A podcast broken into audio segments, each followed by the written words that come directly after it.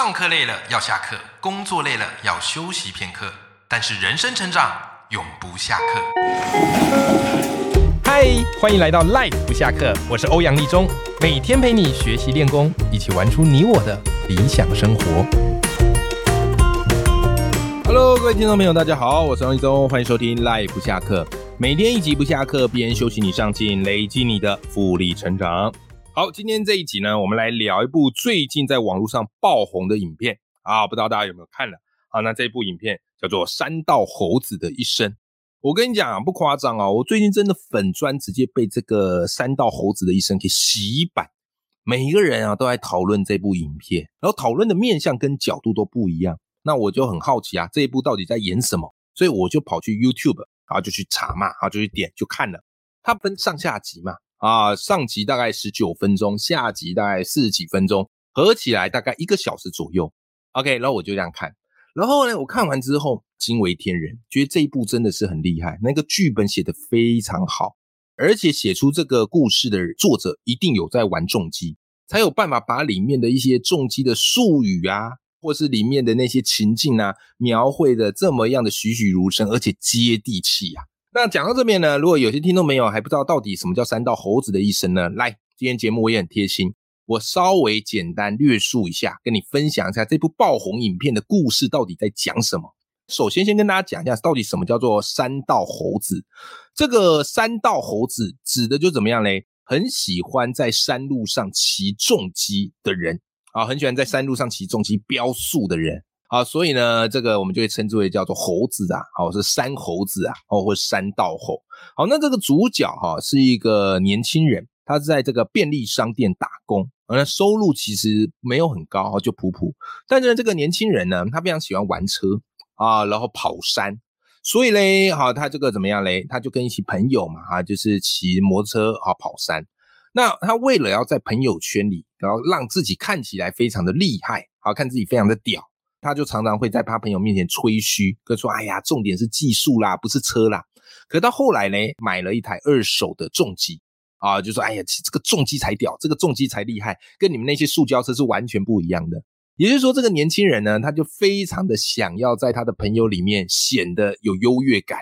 问题是啊，他买这个二手的重机，然后又买了一大堆的改装品，导致呢怎么样嘞？他必须要借钱啊，要借贷。那他同时呢，也有在经营这个 IG，他都会发一些他在骑车的照片，然后看着粉丝人数成长，也满足了他这样的一个虚荣心，因为他心中有一个网红梦。好啦，就因为他后来有在骑车嘛，然后有一个女生就接近他，一个可爱女生在接近他，哦，他就觉得哇太棒了，想要有一个有一起骑挡车的女朋友。啊，那当然呢，这个这个女朋友啊也会跟他说，哎呀，这个他想要改车，可是没有钱怎么办？那男主角就觉得，哎，没问题，没有钱，我一定要想办法帮你。好，所以男男主角就直接借他钱，好，直接借五万块给他，啊，让这个女生去改车。可是慢慢的发现一件事情，这个女朋友跟其他的车友啊有这个比较亲密的关系。然后，所以呢，这个男主角得知之后，非常的愤怒，然后最后两个人怎么样嘞？然后就分手了。但是呢，那分手之后，那钱怎么办呢？哦，男主角想，那我就要把这个钱给要回来。可是当初呢，也没立借据，啊，也没任何的证明。那女生坚持不还他，他也没办法诉诸法律途径。好，所以这笔钱呢，最后不但拿不回来，然后呢，他当时为了要帮女朋友去改车啊，买车，然后还信用贷款，也就是他还要去还这一笔信用贷款。那你要知道，这个信用贷款的利率是很高的。好啦。后来分手之后嘞，这个啊，他中间有点过程啦，哈，不过这个我们就先不赘述啊。总而言之呢，后来呢，这个男主角，诶，他在便利商店工作嘛，刚好那时候有那个新来的实习的女员工哦。后来这个这个女生知道这个男主角有在骑车，然后两个人又是在工作上的一个同事嘛，然后就慢慢的认识了。哦，这个男主角哦，又找来他爱情的第二春了。可是呢。有了第一次被劈腿的经验之后，这个男主角就变得非常的敏感，所以一得知，哎，女生有男生找他聊天啊，或是有男生找他外拍，或有他的这个同学约他出去骑车，这个男主角哈，他就非常的不开心，讲话也会比较的犀利，啊，挖苦，啊，甚至是怀疑。那久而久之之后，这个女生也受不了，好，所以最后两个又分手，到最后有两个又分手。OK，好，然后后来呢，这个男主角怎么样嘞？因为他常骑车改车嘛，结果检查之后发现他的车有问题，是个气缸还是什么的，然后被改的乱七八糟的，也就是又要花一大笔钱去修，那他真的没有办法，因为那个信贷他也还没还完，也没办法再贷了，所以他就去找他的朋友借钱，找他的朋友借钱。OK，那后来有一次呢，他有一个朋友出车祸住院，结果这男主角呢也没有去看他朋友。所以他的另外一个朋友就非常的不满，就说：“哎，是是兄弟啊，你怎么不去看人家，对不对啊？当初你有困难的时候，我们都借钱给你，那怎么现在人家出车祸你也不去看？”那男主角就觉得自己很衰啊，说：“我又没说我不去看，我会去看呐。啊，你没事有事就一直谈钱干嘛？谈钱伤感情，我又不是不会还。总而言之，男主角很会合理化自己的一些行为。后来最后嘞，这个男主角心情也不好嘛，女朋友跑了，兄弟也跑了，所以他就去跑山，就去骑这个重机。”然后越骑越快，然后发现前面有一个人，哇，骑得很快，挡住他的去路。你你想啊，这个骑车的时候，有时候就想要超他嘛，对不对？让他见识一下谁才是老大。好，所以他就跟那个陌生的一个机车骑士开始竞速，看谁骑得最快。然后结果没有想到，一个弯道不慎，对面一个卡车撞过来啊，男主角没注意到啊，来不及了，砰，撞上去，当场惨死。好，所以整个的故事大概就是这样啦。啊，你看它总共一个多一个多小时，我觉得非常非常值得看啊。你听我口述，大概知道他在讲什么，但是里面的一些细部的细节，还有那个很经典的对白，真的是你要看过才知道。好，来各位，那我们今天啊，这这部戏爆红，我觉得它有一个很重要的关键，就是每个人都可以从戏中找到自己熟悉的身影。这个熟悉的声音可能是自己，可能是朋友，哦，可能是你耳闻的一些事情。而且每个人都可以看出一些不同的面相，所以这一部可以讨论很多很多的东西。但是我今天这一集因为时间有限，我只想聚焦跟大家聊一个概念。之后有时间的话，有机会的话，我们再去聊这部爆红影片的其他面相。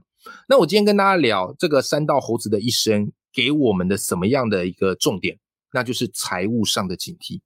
其实我在看这一部，我突然能理解为什么有些。比较贫穷的人很难翻身，即便其实你会发现，我们的节目当中很常找一些很厉害的理财高手啊，然后也会讲一些理财观念。基本上你照着做，我不敢保你大富大贵，但至少生活无虞，这个是绝对做得到的，好吧？生活无虞这绝对做得到，因为我自己也奉行嘛。可是我没办法理解，哎，为什么有些人没办法翻身？他们到底出了什么问题？看完三道猴子，我完全能理解了。我完全能理解了，所以这部影片给我们很重要的五个财务警惕。各位听众朋友，如果你身边在财务状况有危机的伙伴，我跟你讲，你鼓励他听这一期，好不好？啊，如果今天这五集你发，哎，这五个概念啊，这五个财务警，你发现，哎，其实你都你都有避开了，那恭喜你，至少你是在生活无虞的这一个阶层上面，非常棒。OK，好，首先第一个三道猴子给我们的第一个财务警惕是什么？来，我跟你讲。叫做区分资产跟耗材，不懂得区分资产跟耗材，这个是多数人哈最常犯的一个毛病。呃，我们先来看一下三道猴子里面哈，他做了些什么？你看这个三道猴子，男主角他在便利商店工作，说实在，便利商店的收入不是很高，好吧？这真的不是很高，好，就基本的收入。可是你看哦，他为了要碰轰自己，然后他把他收入都拿去买重机呀。然后再去改配备，为什么？为了帅，为了炫，为了能够在 IG 上吸引粉丝，对不对？好，所以你看，这个就是他的问题所在。好，那我们来看一下，到底什么是资产，什么是耗材？所谓的资产是能够为你带来被动收入的，叫做资产。OK，资产是非常重要，就是你在理财时候要非常重要。你看那三道猴子一开始来说，人不理财，财不理你，可他有没有在理财？完全没有，完全没有。对不对？你看他旗下有什么资产吗？没有资产，对不对？那什么叫资产？刚我们讲到了嘛，为你带来被动收入，会为你带来被动收入，这个叫资产。所以，比方股票是资产，股票可能会有股利嘛，可能有价差嘛。啊，当然啦，你必须要挑到好的股票哦，这前提。再来，房子是资产，房子你可以自住嘛，为你遮风挡雨嘛，不用再付钱给房东嘛，对不对？假如你有买的话。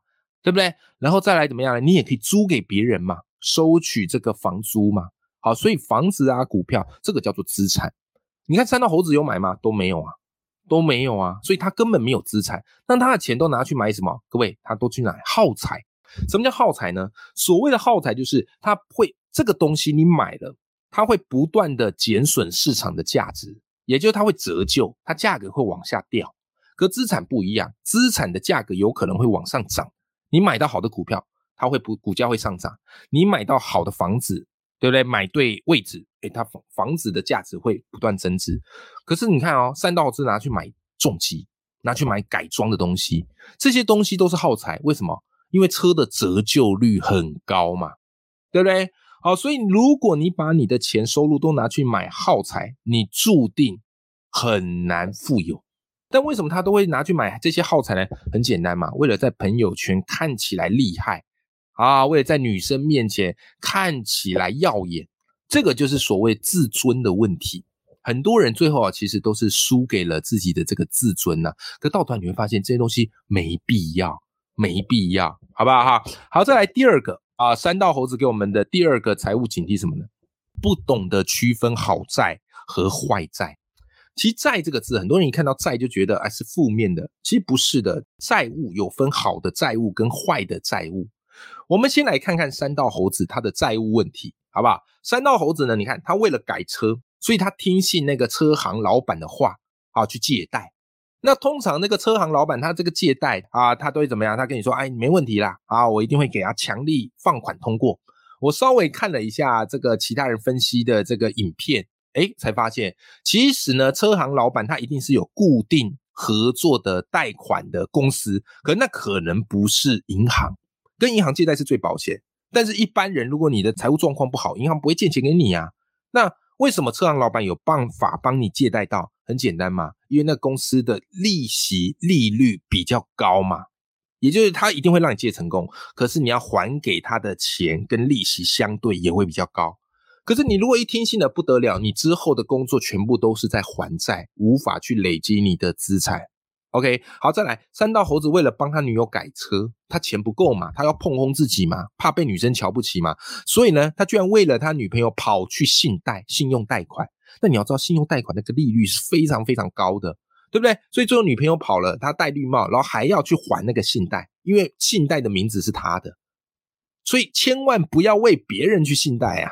对，应该说千万没事，你去信贷干什么？好，所以我们区分一下啊，这个债务有分哦。好的债务，它是可以为你累积资产的，像是房贷，它比较偏向是好的债务。而且你找贷款的对象最好是银行，银行是有保证的。你去外面找一些莫名其妙的贷款，或许比较容易贷得到，可是风险相对于也会比较高。好，那再来，什么叫坏的债务？我跟你讲，坏的债务就是不断的在填补你的耗材。好像是这个什么，呃，这个故事中主角跑去借这个信贷，信贷的那个利息通常是非常非常高的，所以如果你没有办法去区分好的债务跟坏的债务，对不对？那你就可能会陷入跟三道猴子一样的困境，你的工作的钱全部都只是在还债，而不是在累积财富。好，其实关于这个债务的啊，我们之前有一集啊，讲那个原力效应。啊，艾瑞克的原力效应里面针对债务，其实他有一章做了非常详细的讲解，我觉得那章写的非常好哦。他有在讲这个借贷哈资金的显性成本呐，跟隐性成本呐，等等等等的，好不好？这个我是非常推荐大家去看的。好，那再来第三个啊，三道猴子给我们第三个的财务启发什么呢？来，叫做还款别习惯缴最低金额，你最好每次缴清。这个概念非常的重要哦，这个概念非常重要，我也是经历过的哦。我们先来看看那个三道猴子好了哈，你看那个三道猴子，他每一次在刷信用卡或在还债的时候，还贷款的时候，他都是缴最低金额，对不对？因为人家跟他说啊，几期零利率，所以他每一次都缴最低啊，每一次都缴最低，然后到最后他发现根本填不了。为什么呢？很简单啊，为什么习惯缴最低不好？很简单，因为你习惯缴最低金额，你就会有一种自己有能力还钱的错觉，因为你眼睛只会看最低金额，可是你不会看总要缴清的那个金额，你懂吗？那通常那个最低金额是总要缴清金额的十分之一嘛，所以你看你都会觉得，哎呀，你其实没欠多少嘛，你只要还这个钱就好了嘛，对不对？所以你很容易不知不觉的花更多。可是，请注意哦，我们借贷啊，或者这些信用卡很方便，没错。可是它不是为了让你开杠杆的。你如果刷信用卡，然后如果去借贷，只是为了让你开杠杆，哇塞，到最后你反而会被这个利息跟总要缴清的金额给淹没。所以基本上呢，信用卡我觉得你在使用它的一个关键是什么？就是你有能力赚多少就花多少，你不要花超过你赚的的金额，然后想说用下个月的薪水再来补。各位，你这样永远补不完，而且你会越花越凶，这个就是一个信用卡的陷阱。所以聪明的人他懂得善用信用卡，信用卡会为你带来很多的优惠跟福利呀，对不对？好，比方点数累积啊，好，什么机场接送啊。对不对？各式各样的，他会有聪明的人知道怎么用。可是如果你不懂财务观念，你只是乱刷信用卡，然后每次还最低，到最后你就是被债务给追着跑。这个就是三道猴子的财务悲剧嘛。好，我以前都是以我以前都习惯还最低，后来看了一些书哈，然后理解了财务概念之后，我才发现千万不能还最低，我每期都一定缴清。这样的好处是它有助于我在花费的时候会量力而为，不会无限开上限。好，再来第四个啊，三道猴子给我们的一个财务警惕什么？来，叫做别借人钱，你要借就要有拿不回来的准备，呃，这点非常重要哈。你看那个三道猴子，他第一任女朋友就跟他借钱嘛，那三道猴子为了显摆显阔，显得自己有能力，你看一切都是他自尊心的这个悲剧嘛。好，所以借钱给女生，那通常你借钱给这个认识的人，你也不会给他写借据啊，所以他也没写任何的借据。对不对？然后到最后钱拿不回来，他想诉诸法律途径，哎，发现也完全求助无门，标准悲剧。所以要么就你不要借人家钱，像我是不借钱的，像是我是绝对不借人家钱的。OK，那如果真是你非常好人，你觉得不借他，他可能渡不了这一次。好，那你要个心理准备，你借了就别想拿回来，好吧？最好不借啊，要么就是你如果要借，就不要想着拿回来。OK，好，这是第四个，我觉得借贷问题可能也是很多听众朋友会遇到的哈。好，最后一个也是我觉得看这部最大的感慨啊，好吧？最后一个财务警惕最大的感慨啊，其实你有发现三道猴子他赚来的钱全部都呢在还钱。所以他的资产是没有办法累积，他收入财富是不可能累积，这个注定一生悲剧。好，所以我们该怎么做呢？最简单的一个做法就是，薪水一进来，请你先拨百分之二十去做投资。投资什么？以我们一般人而言，最简单的投资就是投资 ETF，好吧？股票里面的那个 ETF 啊，就是透过买一篮子的股票啊，然后收取股利，对不对？搞不好还有机会赚取价差。这不是我胡说的哈，有一本书非常有名，叫做《习惯致富》。那里面呢，哈，他去研究调查了有钱人共同拥有的好习惯，其中之一就是有钱人的好习惯就是收入一进来会先拨百分之十投资。但因为他们是有钱人嘛，他拨百分之十投资就很多了。我们就是一般平凡人嘛，所以我建议提高一点，钱进来先拨百分之二十投资。对不对？所以假设哈三哦，我们以三道猴子来看，假设好不好？一个月月薪三万，哎，不要小看哦，你拨百分之二十投资，大概是六千块，对不对？六千块你投资 ETF 最稳的，对不对？啊，比方什么高股息的，好零零五六、零零八七八啊，市值型的零零五零，这个我都有在买的，对不对？就投资，而且你基本上也不用盯盘，为什么？因为 ETF 它就会有所谓太弱换强的机制嘛。里面有哪几只股票不好，他会把它换掉嘛？